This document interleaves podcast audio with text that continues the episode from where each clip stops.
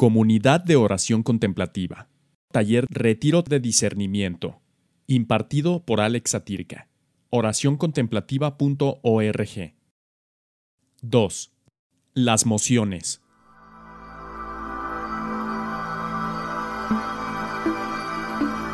Bienvenidas, bienvenidos hermanos, hermanas a nuestra segunda charla de este retiro taller de discernimiento. La temática de esta segunda charla son las mociones como uno de los elementos fundamentales de los alimentadores de nuestra experiencia de buscar y vivir la voluntad de Dios, es decir, la manera como el Señor nos invita a amar de forma concreta, encarnado en nuestra vida cotidiana. Iniciamos invocando al Dios que nos salva, al Dios que nos acompaña y nos invita a su comunión en el nombre del Padre, del Hijo y del Espíritu Santo. Padre bueno, te damos gracias por la vida que nos regalas, por la invitación que nos haces a vivir de manera cada vez más plena, a descubrir el milagro de ser imagen y semejanza tuya. Te pedimos que tu Espíritu nos guíe a través de este camino para encarnar el amor para compartir el amor bondadoso que tú nos entregas y así ir construyendo la comunión. Te pedimos la gracia de entender esta herramienta del discernimiento que son las mociones para que podamos ir descubriendo el camino de vida que tú nos invitas. Todo te lo pedimos en aquel que entregó su vida por nosotros Jesucristo nuestro Señor. Amén.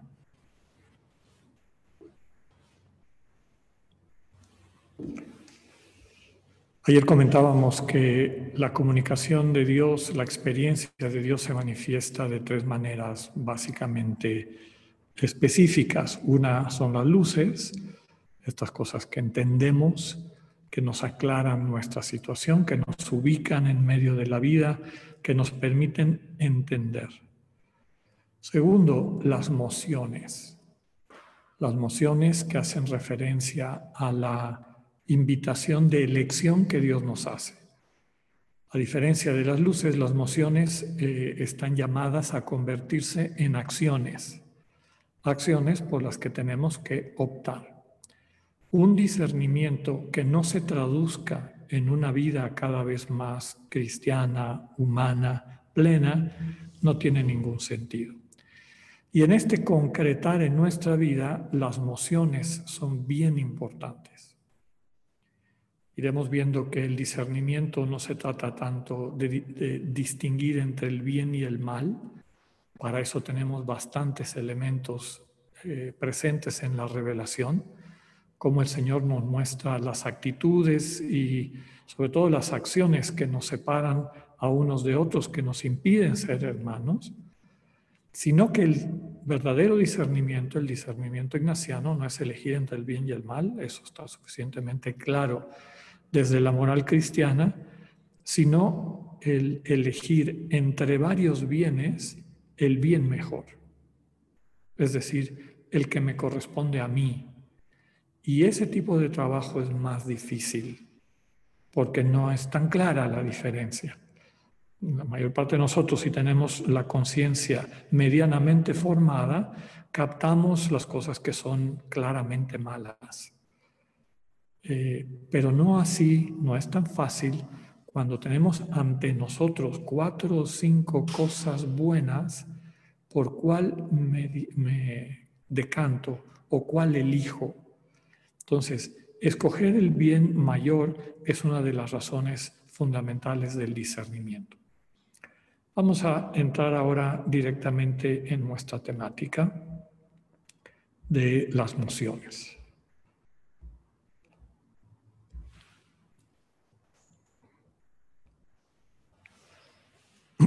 Bueno, habría que empezar subrayando que moción significa movimiento. Es un arcaísmo, es decir, una expresión antigua que describe lo que hoy en día nosotros diríamos sencillamente como movimiento. ¿Qué movimiento? Un movimiento interno, algo que aparece en nuestro interior, en nuestra conciencia. Ahí les pongo algunas definiciones que están en el diccionario de la academia. Ponen moción como alteración del ánimo que se mueve o inclina a alguna especie a la que le han persuadido. Dicho en lenguaje de, de la calle, es la inclinación o la decisión que tomamos porque algo nos parece deseable. ¿no? Nos ha convencido o la mente o los demás que eso vale la pena y por lo tanto lo vamos a hacer. La segunda definición que aparece ahí, movimientos internos, inspiración interior que tienen efectos sobre nuestro ánimo. Me gustaría subrayarles que aparece por segunda vez la palabra ánimo. Vamos a ver que en el discernimiento el ánimo, es decir, cómo me siento internamente, puede llegar a pesar más que el contenido de la invitación, sobre todo a la hora de, decidir. Entonces, desde luego que el contenido también es parte de ver si es algo bueno o malo, pero sobre todo cómo repercute en mi ánimo. Me alegra, me entusiasma, me, me hace sentir este, plenitud, eh, me va eh, convenciendo, me voy sintiendo vinculado a esa posibilidad de elección, o por el contrario, me siento temeroso, me da dudas, me quita la paz, etc. Entonces, el estado de ánimo es bien importante a la hora de acercarnos a las emociones. La tercera definición que les pongo ahí, pues ya incorpora algunos elementos del discernimiento ignaciano. Consiste principalmente en pensamientos. Como que me viene a la conciencia en forma de pensamiento algo. En este caso, una invitación. Una invitación a elegir y después de elegir a realizar. Estos pensamientos van acompañados de imaginación, de fantasía o contenidos de nuestra memoria, cosas que recordamos, etc. Va quedando claro lo que les pongo al final. La emoción tiene dos elementos. El primero, su contenido, es decir, a qué se me está invitando. Una representación mental les pongo ahí como posibilidad de decisión. Y segundo, que es el que normalmente la gente ni toma en cuenta cuando es el más importante, un estado de ánimo que la acompaña. Entonces, este estado de ánimo termina de calificar el contenido.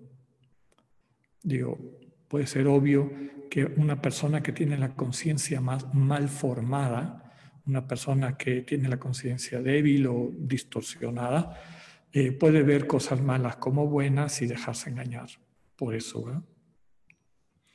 Sin embargo, para los que estamos aquí, como iremos viendo, ese no es nuestro principal problema. Nuestro principal problema es que en quienes quieren seguir a Jesús, el mal espíritu les va a quitar la paz, sugiriéndoles cosas que aparentemente son buenas o que son buenas en sí, pero que no son para ellos, o porque no tienen la capacidad o porque no es parte de su vocación, etc. Entonces mucha gente se queda perpleja, pero yo siento que Dios me está pidiendo esto y me quita la paz, no sé qué hacer, me siento egoísta, siento que le estoy negando a Dios algo importante, bla, bla, bla, bla, bla, bla, bla, bla. Ahí nos damos cuenta que el estado de ánimo termina de ayudarnos a calificar la emoción. Porque cuando Dios habla en nuestro corazón, aunque sea este, para pedirnos un gran sacrificio, inclusive el martirio, no nos quita la paz. Nos transmite la energía, la fuerza, la convicción para hacerlo y su comunicación nos deja internamente en armonía, en paz pero ya lo iremos viendo con un poco más de detalle. Vamos a ver cómo San Ignacio explica en su biografía esto de las mociones. Estamos muy al inicio, en el momento de su conversión, Cuando está en Loyola, eh, después de ser herido en la batalla de Pamplona, tiene meses de estar solito en un cuarto y dándole vueltas al pensamiento. Y ahí descubre estas cosas. Fíjense cómo dice. Había todavía esta diferencia. Cuando pensaba en aquello del mundo, ¿qué es aquello del mundo? Bueno, había terminado la batalla como un héroe. Entonces, él mismo comenta en otro momento de su autobiografía que se ponía a pensar, uy, cuando yo llegue con mi jefe, que era el virrey de Navarra, el duque de Nájera, ¿cómo me va a recibir este, toda la gente cuando entre a la sala del, del virrey? Toda la gente me va a ver. O sea, eso le deleitaba. Se deleitaba también pensando en qué tipo de premios le iban a dar si lo iban a reconocer de alguna manera con un título nobiliario o le iban a dar dinero o le iban a dar poder, es decir, eh, nombrarlo jefe de plaza en algún lugar, etcétera, ¿no? Cuando pensaba en esto se deleitaba mucho. Y bueno, todos hemos pasado por eso. Ahora, fíjense lo que sigue. Mas cuando después de cansado lo dejaba, hallábase seco y descontento. Es decir, cuando dejaba de estarle dando vueltas a, sus ilusiones de los premios que le iban a dar, se quedaba vacío, seco, descontento. Sigue el texto diciendo, y cuando en ir a Jerusalén descalzo y en no comer sino hierbas y en no hacer y perdón, y en hacer todos los demás rigores que veía haber hecho los santos, y aquí está la clave no solamente se consolaba cuando estaba en los tales pensamientos, mas aún después de dejado, todavía quedaba contento y alegre. ¿Qué es esto de ir a Jerusalén? Bueno, mientras estaba convaleciente, su cuñada, que era como su mamá, él quedó huérfano muy chiquito, era el más pequeño de los hermanos, la cuñada le llevaba como 22 años, era como su mamá. Entonces la cuñada le dio vidas de santos, una vida de Cristo, etc. Entonces él leía la vida de los santos, veía que habían hecho los santos y se sentía invitado a eso. Como aparece aquí, ir a Jerusalén de peregrino, descalzo, hacer estas obras de ascesis, es decir, de sacrificio, de, entrega al Señor, de vivir la vida totalmente focalizada en Cristo y en su proyecto, también lo alegraba. ¿Cuál era la diferencia? Eh, que cuando pensaba en el mundo, y ya se cansaba de estar pensando eso, y cambiaba de tema, por dentro se quedaba vacío y, y como sin sentido, triste. En cambio, cuando pensaba en lo que habían hecho los santos y en la posibilidad de peregrinar a Tierra Santa, que finalmente lo hizo, no solamente estaba contento mientras lo pensaba, sino cuando dejaba esos pensamientos, supongamos que le traían la comida o llegaba alguien a visitarlo, la alegría continuaba. Y ese fue, ese fue el inicio, el captar esta diferencia, ese fue el inicio de su gran descubrimiento, del discernimiento. Dice el texto, mas no miraba en ello ni se paraba a ponderar esta diferencia hasta tanto que una vez se le abrieron un poco los ojos y empezó a maravillarse de esta diversidad y a hacer reflexión sobre ella, cogiendo por experiencia que de unos pensamientos, aunque temporalmente lo ponían contento, al final lo dejaban triste. Y otros pensamientos se mantenían en esa alegría. Y poco a poco viniendo a conocer la diversidad de espíritus que se agitaban, el uno del demonio y el otro de Dios. Es decir, se tardó un tiempo hasta que un día una luz dijo, mira, qué diferencia. Sistemáticamente cuando estoy pensando en lo que el mundo me promete, dinero, fama, este, riqueza, poder, etcétera, ay, qué bonito, etcétera. Pero cuando dejo eso, quedo vacío. En cambio, cuando me pongo a pensar cómo amar más, estar cerca de Cristo, imitarlo, seguir la vida de los santos, la entrega en amor a los demás, esa alegría que está ahí se mantiene. Es permanente. Y finalmente llega a la conclusión, unos pensamientos vienen de Dios y los otros vienen del mal. Bueno, otro gran maestro espiritual, Evagrio Póntico, que vivió en el siglo IV después de Cristo, muere en el 399. Vean, estamos hablando de 1100 años antes de San Ignacio, pone lo siguiente. A los pensamientos sugeridos por los ángeles le sigue un estado de paz, más a los segundos pensamientos sugeridos por los demonios le sigue un estado de confusión. Vemos como todos estos hombres y mujeres que le han dedicado tiempo a percibir estos movimientos internos de su conciencia llegan a conclusiones similares. ¿De dónde pueden venir las mociones? Las mociones pueden venir de mí mismo, es decir, de mi memoria, entendimiento y voluntad. Cosas que recuerdo, circunstancias que se me presentan. Yo suelo decir un poco de broma, si no he comido en toda la mañana y estoy de regreso a casa para comer y paso junto a una panadería y siento el olor del pan y se me antoja, me da una emoción de entrar y comprar un pan, eso no viene de Dios ni del demonio, o sea, viene de mi hambre. Por lo tanto, las mociones pueden surgir de uno mismo y su contexto. Hay otras mociones que vienen de Dios y de sus ángeles y finalmente las mociones que vienen del mal espíritu.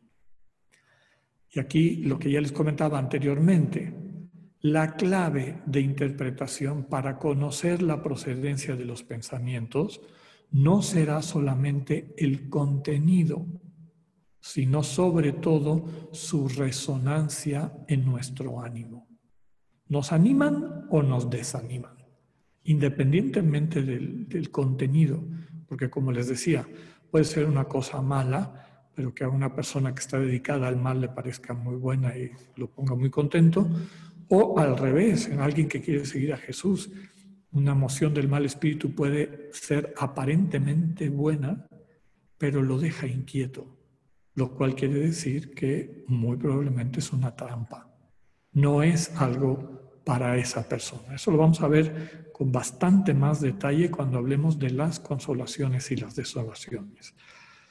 Les pongo ahí que esa resonancia en el ánimo, San Ignacio la describe como consolación, lo que nos anima, o desolación, lo que nos deja desanimados.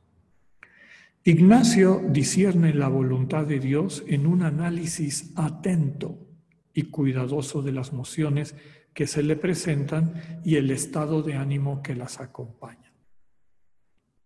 Alegría frente a tristeza o la diferencia entre alegría verdadera que viene de Dios y el deleite o falsa alegría. También se fija mucho si persisten una vez que el pensamiento que las generó desaparece. Entonces, si una vez que desaparece, va el, el pensamiento, dejamos de sentir eso, quiere decir que muy probablemente no vienen de Dios. Para San Ignacio, por lo tanto, la interacción entre pensamiento y sentimiento es fundamental. Eh, tristemente, en su época, que es la, baja Edad Media, donde la teología había degenerado gravemente, eran puras especulaciones mentales, lo que se llama la baja escolástica, este, personas que se dedicaban toda la vida a argumentar cuántos ángeles cabían en la punta de un alfiler, o sea, una serie de tonterías que no tenía absolutamente nada que ver con la vida diaria.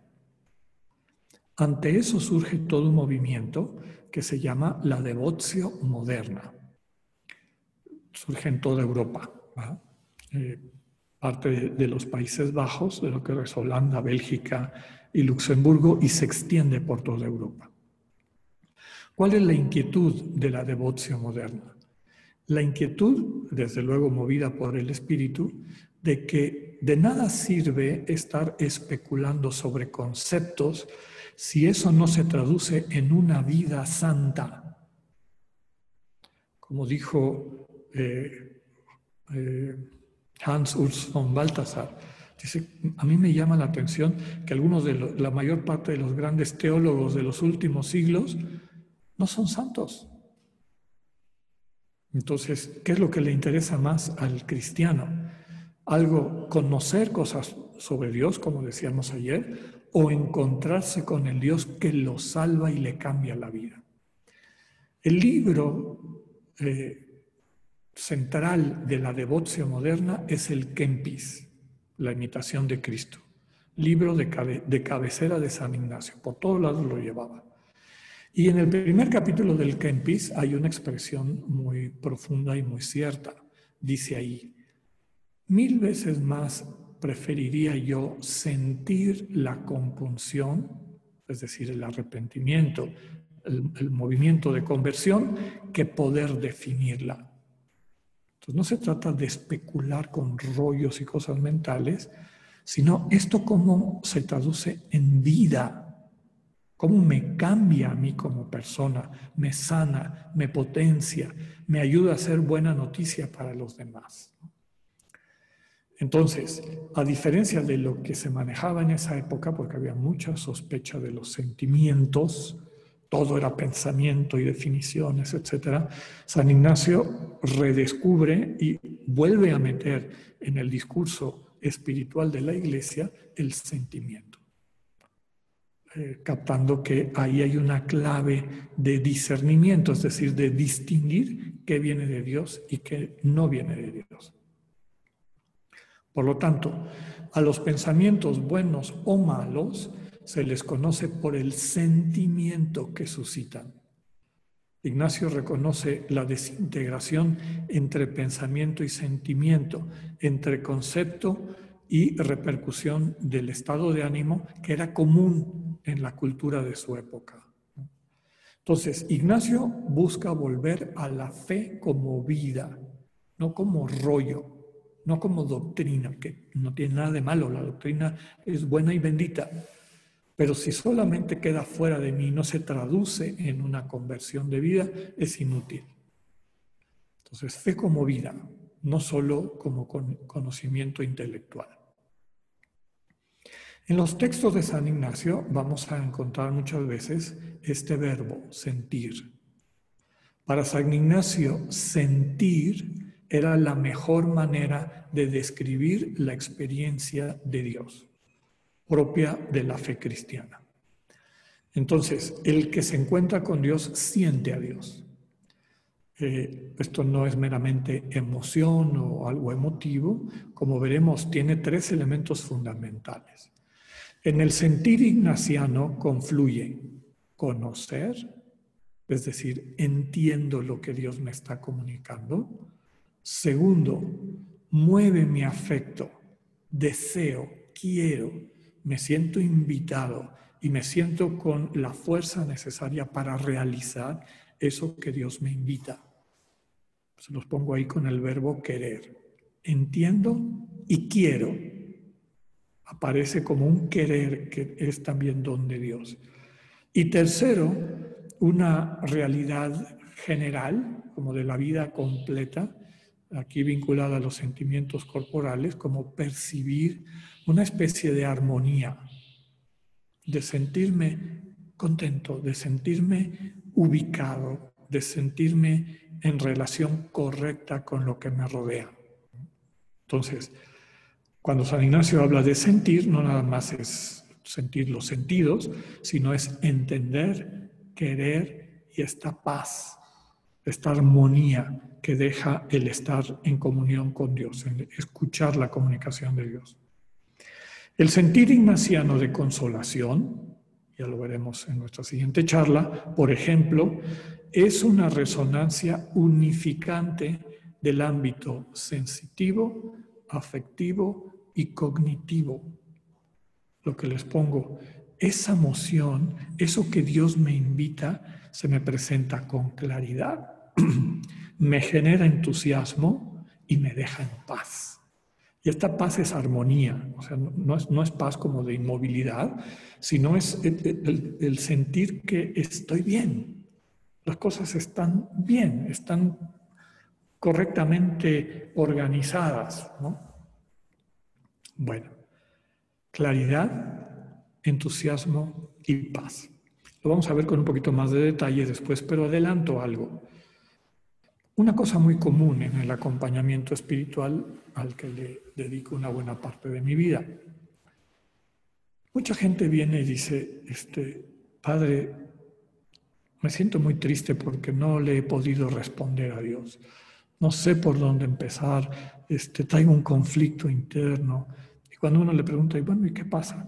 Pues es que siento que Dios me dice que, que debo ser más generoso, más generosa, pero no sé por dónde empezar. Y yo inmediatamente les digo, eso no viene de Dios. Esa es una trampa del mal espíritu. Cuando Dios habla, habla claro. Si te dice, sé más generoso, te dice cómo. Porque uno puede pensar, sé más generoso. ¿Qué quiere decir eso? Que venda todos mis bienes y me vaya de misionero. O que lave los platos de la cena o que ayude al vecino con lo que tiene que hacer. Dios no habla en generalidades, habla en cosas claras. Puedes hacer esto con esta persona, puedes realizar esta acción en este lugar, en este momento. Dios habla claro. Si no hay claridad, esa emoción es dudosa. No hay que, hay que esperar. Hay que esperar a que se clarifique. Así como eh, cuando Dios habla hay claridad, cosas concretas, encarnadas, también entusiasmo. Y vuelvo a decirles, muchas veces uno es el primer asombrado. Puede ser que Dios te esté pidiendo algo bien difícil, una renuncia, algo que te va a traer problemas, conflictos, etc. Pero cuando viene de Dios, sientes que su, su presencia, su amor, su fuerza te sostiene. Y sientes deseos de hacer eso. Te mueve en esa dirección. Y tanta esta claridad como el entusiasmo te deja en paz, en armonía, no con un conflicto interno que no será de Dios, no será de Dios, cómo le haré, de qué manera, etcétera. Bien. El sentir ignaciano, por lo tanto, es más hondo que el entendimiento o que la mera emoción. Si alguien le, le regalan o hereda, le llega un, una, un documento que les dicen que le acaban de heredar 10 millones de dólares, pues es natural que se contente. Eh, pero eso es una emoción superficial. Y a lo mejor cuando empiece a pensar, ¿y qué voy a hacer con eso? Y se me lo roban, empiezan un montón de otras cosas, esa emoción desaparece. El sentimiento ignaciano no habla de esa emoción superficial, es una transformación del afecto interior que cambia, acompañada de entender, percibir qué es lo que Dios quiere. Y por eso cala en profundidades de nuestra conciencia, donde solo Dios puede actuar, nadie más, lo veremos en un momento. Los ejercicios espirituales, San Ignacio los diseña como una escuela para entender las nociones, para profundizar y discernir este sentir ignaciano. Me gusta recordar y subrayar eh, que los primeros ejercicios de mes que hice, eh, estaba yo muy chiquillo, tenía 26 años, y los hice de mes completo cuando nunca había hecho ejercicios antes, fue el momento en que viví las consolaciones y desolaciones más fuertes de mi vida, unas cosas realmente impresionantes. Y cuando yo le preguntaba al que me estaba acompañando, pero ¿por qué? ¿Por qué me siento tan mal, tan, tan abandonado de Dios? Me decía con un poco de sonrisa, pero al mismo tiempo de asertividad, Dios te está formando. Siente eso, eso que estás viviendo se llama desolación, como veremos en el siguiente tema. Eso que estás viviendo, lo contrario, se llama consolación. Dios te está formando para que reconozcas y cuando salgas a tu vida cotidiana, pues sepas distinguir, discernir realmente. Recordemos que discernir es distinguir separando lo que viene de Dios de lo que no viene de Dios. Entonces los ejercicios están pensados como escuela de discernimiento. Recordemos la expresión de Ignacio en su segunda anotación de los ejercicios, número dos de su librito. No el mucho saber harta y satisface el alma, sino el sentir y gustar de las cosas internamente. Otra vez vemos esta sensibilidad que el Espíritu está regresando a la iglesia que la había perdido por toda esta especulación mental. Entonces no se trata de saber cosas de Dios, se trata de entrar en contacto con Dios y aprender su lenguaje, sentir y gustar en el corazón la comunicación de Dios y desde ahí construir la vida. El primer trabajo eh, de acercamiento a las emociones, o el primer paso, es sentirlas y conocerlas. De entrada ya decíamos hace un momento que las emociones se dan de manera involuntaria. Yo no me las fabrico, se me presentan. El término que utiliza San Ignacio es se causan. A mi conciencia de repente, ¡pum!, se le presenta una posibilidad de elección. En el fondo, una comunicación para que yo pueda decidir. La responsabilidad de cada persona es permanecer atenta para sentirlas y después conocerlas. Son dos cosas distintas. Sin la primera no se puede dar la segunda. Sentirlas quiere decir caer en la cuenta que nuestro pensamiento está operando una invitación. Sentimos una incitación, una instigación, una inducción. Se me presenta, dicho en otras palabras, una posibilidad de decisión. Una posibilidad en general de algo que puede pasar o no pasar y inmediatamente empiezo yo a sopesar, ¿me conviene o no me conviene? Esto es para bien, esto no es para bien. Pero primero tengo que sentirlo. El problema es que sin sentirlo, pues tampoco lo puedo conocer. Y muchas personas, inclusive hasta quien tiene ya un camino espiritual, se puede dar la circunstancia de que pierda la práctica de estar atento, atenta a estas invitaciones. Entonces empezamos a vivir la vida como, como de manera reactiva, respondiendo a cada cosita que se nos va presentando sin tomar distancia para decidir, esto me conviene, no me conviene. Vivimos a la deriva, vivimos de forma casi instintiva. Entonces, sentirlas es captar que se presentó y a qué me está invitando. Primer punto. Segundo, hay que conocerlas o entenderlas, ver si vienen de Dios o no vienen de Dios, como les pongo aquí, establecer con claridad su origen, de manera que se puedan utilizar correctamente en lo que en el lenguaje tradicional religioso y espiritual se llama buscar la voluntad de Dios. Voy a tomar un, un minuto para comentar esta expresión.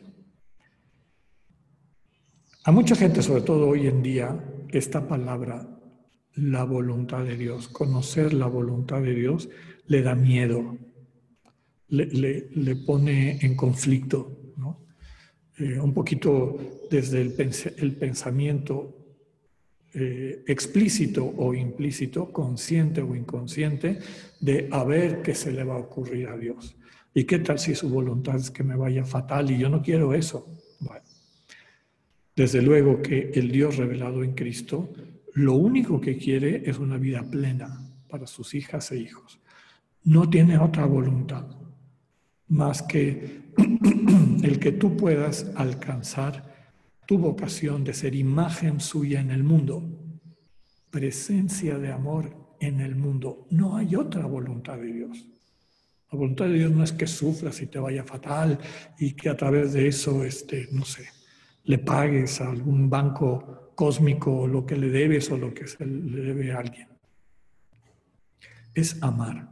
Claro, el amar en ocasiones es duro, el amar en ocasiones cuesta, el amar en ocasiones nos hace salir de nuestro, de nuestro eh, confort, de nuestra comodidad, de nuestra instalación. Pero cuando le hacemos caso a Dios y damos ese paso y empezamos a ver que nuestra vida se convierte en una bendición para los demás, en vida para los demás, pues vemos, finalmente captamos existencialmente que vale la pena. Que Dios nunca te va a llevar por caminos que te destruyen, y mucho menos que destruyan a los demás o que te hagan daño.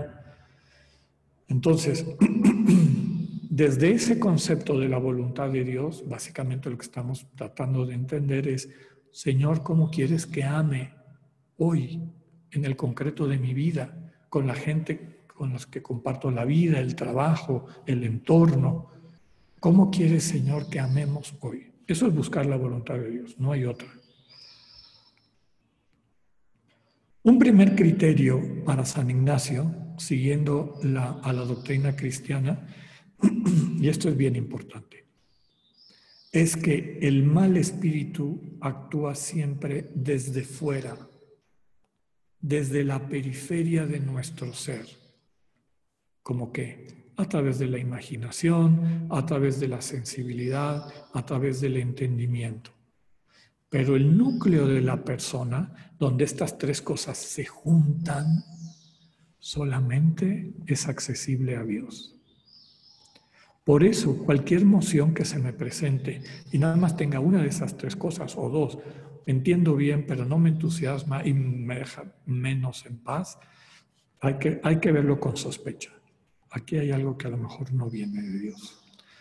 Porque el mal espíritu solamente puede, y también tu, propio ego, solamente puede afectarte con discursos. No tiene la, la capacidad de entrar al fondo de tu corazón y cambiarlos desde dentro. Eso sí lo puede hacer Dios. A mí me gusta decir, eh, como un ejemplo para que entendamos esto, que el mal espíritu, tu ego y tu entorno que a lo mejor quiere influenciarte de una manera negativa, no puede entrar a tu corazón. Pero sí te puede poner eh, o afectarte o moverte con cosas externas. Es decir, con un discurso, eh, con una, eh, no sé, una presencia o algo que te dé miedo o que te dé entusiasmo o que, etcétera. Pero haz de cuenta que solamente mientras está ese objeto, aquí está el objeto, mientras está ese objeto, ese objeto causa en mí ese sentimiento. Piensa en un pensamiento negativo.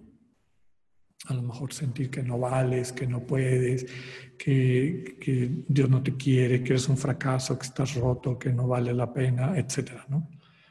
Mientras está el pensamiento, uno se siente este, afectado y por lo tanto eh, con esta energía disminuida, con esta tristeza. Cuando desaparece el pensamiento, desaparece el afecto. Es decir, si después de estar, supongamos que en la mañana nos levantamos un poco de malas o lo que pasa y hay un pensamiento que nos está dando vueltas, o el jefe te dijo algo, o pasó algo que te, que te dejó mal. Y mientras estás con ese pensamiento en tu conciencia, el malestar está ahí. Cuando a lo mejor llega un familiar o un amigo y te habla de otra cosa, etcétera, y sueltas el pensamiento, el estado de ánimo desaparece con el pensamiento. En cambio, cuando Dios te quiere decir algo y llamarte la atención, pase lo que pase, el, el sentimiento, esa afección no desaparece. Ahí está, porque no está vinculada a un objeto, es parte de esta comunicación de Dios. Bueno, entonces, el núcleo de la persona solo es accesible a Dios. A eso le llama Ignacio mociones interiores. Las que les acabo de describir serían mociones exteriores me vienen de los demás, me vienen de mi memoria, me viene de mi contexto, etc. Pero Dios habla desde dentro, a veces con cosas que ni te imaginabas, te sorprende, te invita a cosas que a ti jamás se te hubieran ocurrido y de eso yo soy testigo. Es decir, que te invite a una vida distinta, a un, un camino de servicio, que a ti por tu historia, etcétera, nunca se te hubiera ocurrido. Entonces, las mociones interiores vienen de Dios y se dan con independencia a motivaciones externas y o con efectos desproporcionados a motivaciones. Estas mociones interiores son las más útiles para darle dirección a nuestra vida. San Ignacio las llama consolaciones sin causa precedente. Consolación sin causa precedente. Es decir, no hay algo que pueda yo distinguir que lo haya causado. Entonces quiere decir que Dios primero manda esa consolación y después se asienta el contenido de la invitación que me está haciendo. Les pongo un ejemplo. San Ignacio, en un momento de su vida, cuando estudiaba en París, eh, se dio cuenta de que los estudiantes pobres pues la pasaban muy mal porque tenían que trabajar y entre el trabajar y el estudiar pues no aprovechaban. Entonces él vio como, como un llamado, una invitación que Dios le hacía, conseguir dinero para becar. Entonces, en, el verano, que se cerraba la universidad, él iba visitando españoles ricos cerca de París, en Flandes, que era territorio español, y llegó a ir hasta Inglaterra, juntaba dinero y con eso pagaba la pensión de los estudiantes pobres. Bueno, claro, él llegaba con ese dinero, no lo quería tener debajo de su colchón, se lo entregaba a un banquero, a lo que se parecía más a un banquero en esa época. Pues resulta que uno de estos banqueros se gasta todo su dinero, o sea, lo despilfarra y desaparece. O sea, se va con el dinero. Y los deja en la calle. Tienen que salir de donde estaban, irse a vivir de caridad a otros lugares. Bueno, al poco tiempo alguien le dice, oye, ese que te robó se está muriendo. Seguro que Dios lo castigó, etc. Y además averigua dónde se está muriendo. Se está muriendo en una ciudad, Rouen, que está cerca de París bueno, cerca como tres días de camino, en esa época. Y entonces San Ignacio percibe ese día en la noche una moción consolatoria. Y la moción es, ve a reconciliarte con esa persona, ve a perdonarlo, ve a decirle que no le guardas ningún rencor. Y cuando pensaba en esto, eh, recordando que hasta dos días antes, cada vez que le venía a la mente esta persona, sentía un coraje espantoso y ahora siente este deseo, este cariño, este movimiento. Dice él, esta es una emoción de Dios. Esto yo no lo fabriqué. Y detrás de esto hay algo que Dios me pide. Y entonces se pone en camino. Bueno, por eso les digo que las nociones que Dios pone muchas veces son este, contradictoria la sensación a lo que normalmente sentimos nosotros por nuestra natural inclinación. Bueno, ya decíamos que estas mociones internas son buenas, estas que vienen de Dios son las más útiles para el discernimiento. Pero también hay emociones externas que tenemos que tomar en cuenta. Las emociones externas pueden venir de mí, del momento en el que estoy, si tengo hambre, si estoy con coraje, si lo que sea. Pueden venir de mi historia, pueden venir del contexto en el que me encuentro, etc. ¿Se acuerdan que les decía lo del objeto? Hay un objeto y ese objeto, ese pensamiento me afecta. Cada vez que pienso en eso, suscita en mí un estado de ánimo. Y cuando desaparece el objeto, desaparece el estado de ánimo. Esa es una clave de una moción exterior. A veces no puedo distinguir si estoy en consolación o desolación, el tema que veremos, describir qué es consolación y desolación, es lo que vamos a ver en la próxima charla. Cuando no distingo si estoy en consolación o desolación, a eso San Ignacio le llama tiempo tranquilo y no le gusta. Porque cuando estamos en tiempo tranquilo, es decir, no sé si estoy contento, consolado en sentido profundo o desolado en el sentido profundo, se me dificulta decidir si algo viene de Dios o no. San Ignacio no, no inventa lo de las mociones. Ya les comentaba de Bagrio Póntico, que vivió 1100 años antes de él. Los padres de la iglesia, sobre todo los, los eh, padres y madres del desierto, que empiezan toda esta tradición cristiana de la búsqueda de la voluntad de Dios de una manera eh, racional, profunda, orada, eh, hablan de estos momentos de nuestra relación con las emociones. Aquí les pongo la nomenclatura de los padres o madres del desierto. Vale la pena recordarles que todo esto lo van a recibir, no tienen que apuntarlo de inmediato. Pero bueno, lo primero que pasa es lo que ellos, ellos y ellas llamaban sugestión. En mi mente aparece un pensamiento con un contenido concreto, más o menos del tipo, ¿qué tal si yo hiciera? ¿Qué tal si yo dejara de hacer?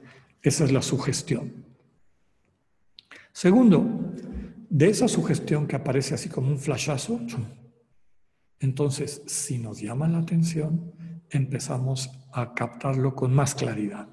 Y eso es a lo que le llamaban coloquio. Nos involucramos con el pensamiento, la posibilidad de elección, considerando si lo acogemos o lo rechazamos. ¿Me conviene o no me conviene? O puedo o no puedo, etc. El tercero es cuando ya nos sentimos invitados a tomar la decisión, empieza una lucha. Sopesamos puntos a favor, puntos en contra, como que va habiendo una tensión interior. Ya, queremos llegar a una conclusión y eso se traduce en una especie como de tensión no, no negativa, eh, puede ser positiva, que nos impulsa a elegir. Cuarto es la elección, que la gente, como les decía, los padres y madres del desierto le llamaban consenso ya, decidí que esto es lo que voy a hacer. Y finalmente lo ponemos en práctica. Implementamos la decisión. Entonces vean cómo todo empieza de algo que me aparece de repente en la mente. Nos aparecen infinidad de cosas, a muchas ni caso les hacemos, ahí se quedan. Pero hay unas que sí nos llaman la atención. Entonces del flashazo sigue la atención. Después de la atención, este ver, me conviene, no me conviene, ¿Me sirve? ¿No me sirve? ¿Puedo? ¿No puedo? Y finalmente llegamos a un consenso, a una decisión que después implementamos. San Ignacio elabora su, propio, este, su propia nomenclatura o las palabras que él utiliza para describir exactamente lo mismo que les acabo de decir. En la adaptación que él hace de esos cinco momentos, pone Primero, conciencia del pensamiento. El flashazo. Tomo conciencia. Ahí les pongo algunos ejemplos que él pone. Cuando él estaba leyendo la vida de San Francisco, pues se sentía entusiasmado por él, quería hacer las cosas que había hecho San Francisco, etc. Entonces, supongamos eh, como San Francisco, que fue a Tierra Santa a predicarle bueno, primero a, conocer los lugares de la vida del Señor y segundo a predicarle a los musulmanes. Entonces, lee eso San Ignacio y dice, ay, a mí se me antoja. Qué lindo sería ir y estar en los lugares donde vivió Cristo y, y ver lo que él vio, etc. ¿no? Conciencia, conciencia. Segundo, se implica con el pensamiento. ¿Será que lo puedo hacer? ¿Es factible? ¿No es factible? ¿Es deseable? ¿No es deseable? ¿Me va a costar trabajo? ¿No me va a costar trabajo? Etcétera. Siguiente punto, considerar las opciones. Y finalmente ver si se inclina a aceptarlo o a rechazarlo, lo que trae consigo un sentimiento que redunda en el deseo. O me va dejando consolado, animado, o me va dejando desolado, desanimado. Fíjense cómo esta es la gran contribución de San Ignacio, el sentimiento que nos ayuda a calificar el pensamiento. Cuando es una consolación y sabemos distinguir esta forma como Dios nos habla con claridad, con entusiasmo y con paz, Del deseo pasamos al propósito, del propósito a la determinación y de la determinación a la acción. Entonces, propósito, ay, yo me propongo, estaría bien tal cosa. Bueno, pero no está el deseo, ¿verdad? Desearía yo, me propongo tal cosa. El siguiente es determinación. La determinación es un paso más y es, me parece importante esa precisión, porque puedo tener un propósito como todos los que hacemos en Año Nuevo, pero está así como, qué lindo sería si yo. Muy distinto es la determinación. Es decir, ya decidí que lo voy a hacer. Voy a hacer ejercicio a partir del primero de enero. Y por lo tanto, este, saco una, o sea, me inscribo en un gimnasio o lo que sea, ya estoy determinado. Y tan pronto se pueda, eso que ya determiné se convierte en acción. Entonces, como que San Ignacio hila con un poquito más de finura. En resumen, conciencia, implicarnos, dialogar. Tercero, me conviene, no me conviene. Eso cómo influye a mi deseo, me anima o me desanima. Si me anima, entonces el deseo se convierte en propósito. Un poquito después el propósito se convierte en determinación. Ya decidí que esto voy a hacer. Y la última parte, perdón, que es la acción. Creo que también va quedando claro que hay, no todas las emociones son buenas. Hay emociones buenas y hay emociones malas. Su cualidad se reconoce por lo que sugieren, pero sobre todo por lo que decantan anímicamente. Esta, este eh, triduo de claridad, quietud, alegría o paz, como les comentaba, o confusión, turbación, tristeza. Una me habla de esta presencia de Dios, la otra me habla de una presencia que no es de Dios. Las emociones se pueden englobar en dos grandes grupos que ya dijimos bastantes veces, consolaciones o desolaciones. En las reglas de discernimiento de espíritus de la primera semana de ejercicios, San Ignacio hace una equivalencia general de consolación como viniendo del buen espíritu y desolación como viniendo del mal espíritu. Con todo, subraya que la percepción del actuar de los espíritus depende de la condición interna de quien los experimente.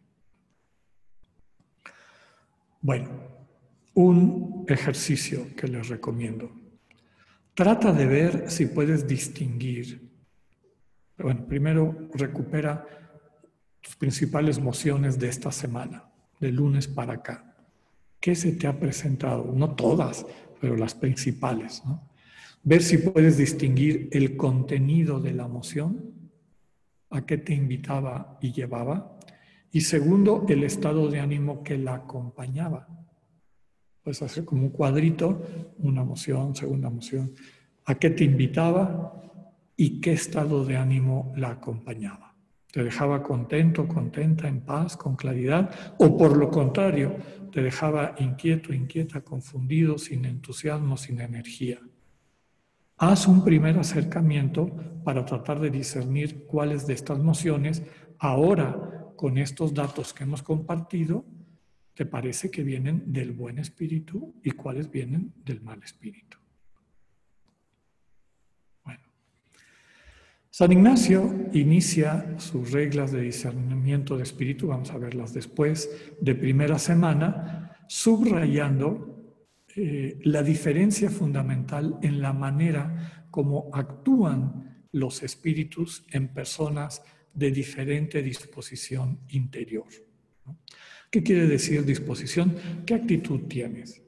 Eres alguien que apuesta por la vida, tu convicción es que quieres ser una persona buena, solidaria, amorosa, este, servicial, o tu convicción, que tristemente muchas veces encontramos, hay personas que optan por el, eh, poder, la venganza, el maltrato, deshumanizar a los demás. Esto es bien importante. porque la manera como el bien, el buen espíritu y el mal espíritu actúan en ti depende de esa disposición. Y a los que les toca o nos toca acompañar a otros espiritualmente, es importante captar primero, esta persona eh, se entusiasma por la vida y el proyecto de Dios de hermandad, fraternidad, servicio, etc. O esta persona, más allá del rollo que maneja, en el fondo tiene hambre de poder, de dinero, de, excluir a los demás, de juzgar a los demás, etc. ¿Por qué es esto importante? Porque para discernir las nociones que me presente, yo necesito ese dato. Ahorita lo vamos a ver con más claridad en una tablita que les voy a presentar. Bueno, entonces, dependiendo de mi disposición interior, los espíritus actúan de manera exactamente opuesta. Es decir, en quienes tienen una opción fundamental por el proyecto de vida que Dios propone, San Ignacio los describe con esta frase, los que van de bien en mejor subiendo. Y en el otro, en el otro extremo están los que tienen como opción fundamental el egoísmo y la muerte.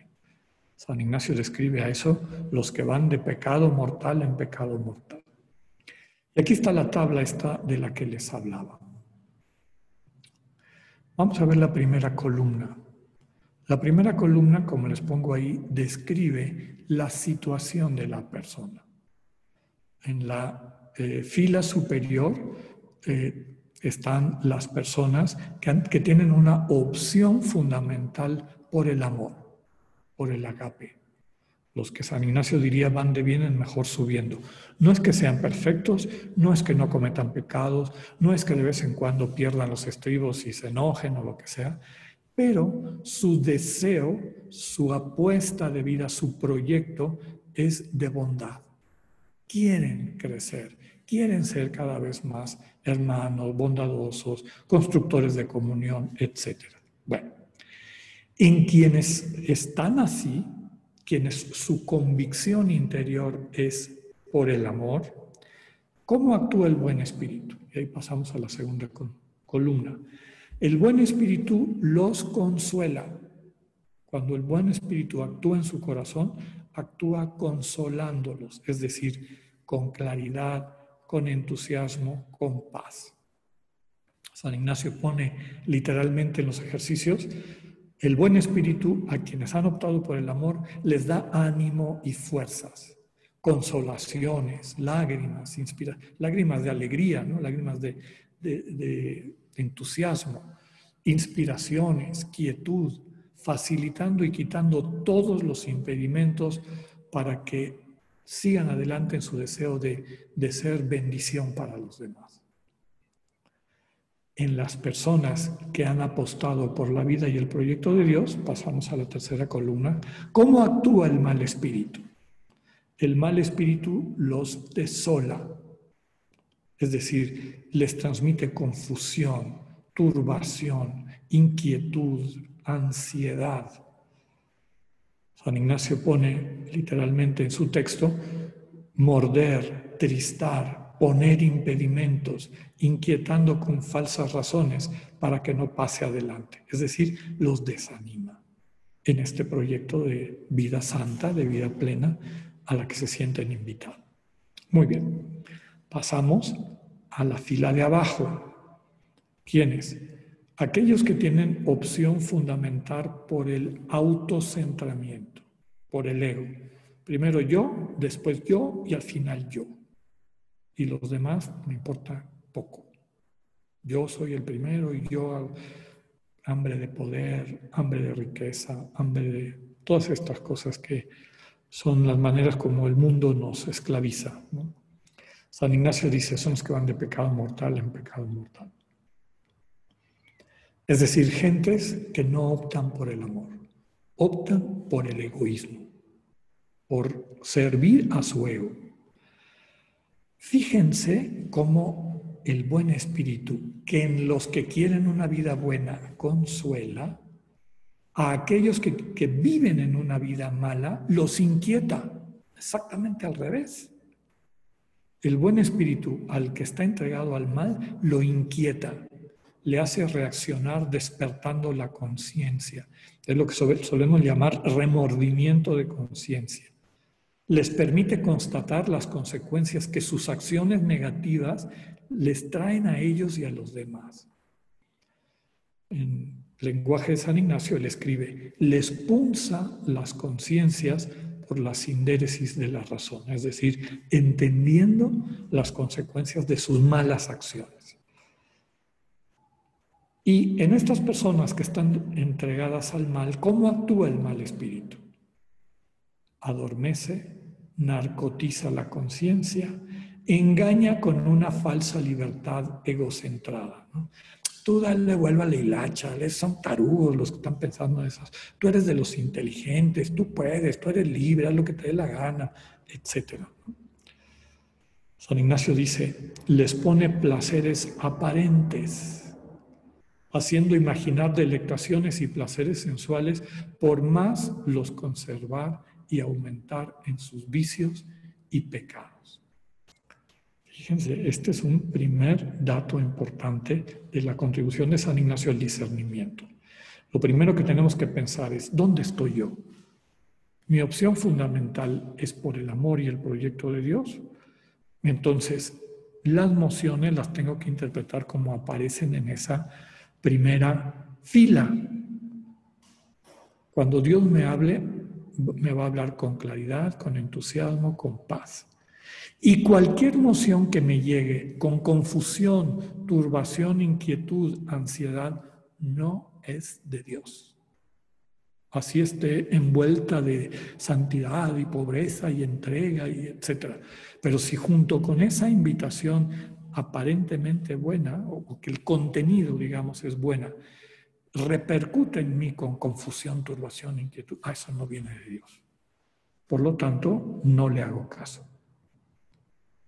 Muy distinto es si estamos ayudando a alguien que está en el otro extremo, como les decía, en una vida dedicada al mal, en una conciencia enferma o falta de conciencia, entonces los espíritus actúan al revés. Más bien le tendríamos que decir, eso que te inquieta, eso que no te deja en paz cuando estás matando a tu prójimo de todas maneras, no solamente literal, sino vendiendo drogas o, robándole su salario justo o buscando privilegios que deja a otras personas fuera de lo que les corresponde como hijos e hijas de Dios. Eso que te inquieta es Dios que te está ayudando a salir del adormecimiento en el que el mal te tiene. Y te adormece prometiéndote estos placeres que en el fondo, o estas satisfacciones que en el fondo te dejan vacío. Ojalá que nos quede claro este primer acercamiento a la consolación y desolación y a la diferencia como los espíritus el buen espíritu y el mal espíritu tocan nuestros corazones. Tenemos ahora un tiempo que está etiquetado como oración. Les recuerdo lo que decíamos ayer, este es un retiro taller. Tienes ganas de soledad, de silencio, de ponerte en las manos de Dios, hazlo, como para que se te asienten internamente los contenidos que has recibido. Si quieres ponerte ya hacer tu, ejercicio de recuperar tus emociones de esta semana, etcétera, adelante. Déjate guiar por el Espíritu para que este, te muestre lo que Dios tiene para ti en este momento. Y si lo que necesitas es ir a descansar, dormirte un rato, ir a desayunar, tomarte un café, caminar por el parque, no el mucho saber harta y satisface el alma, sino el sentir y gustar las cosas internamente. El camino espiritual no es un camino de, esfuerzo eh, voluntarista, es un camino de docilidad, humilde. Entonces, si lo que necesitas es descansar, descansa. Si lo que quieres y te nace es ir a hacer oración en paz y en silencio, adelante. Si lo que quieres es ya entrar al trabajo de realizar, de hacer el elenco de tus mociones de los últimos ocho días, perfecto. Dios mediante, nos volvemos a ver aquí.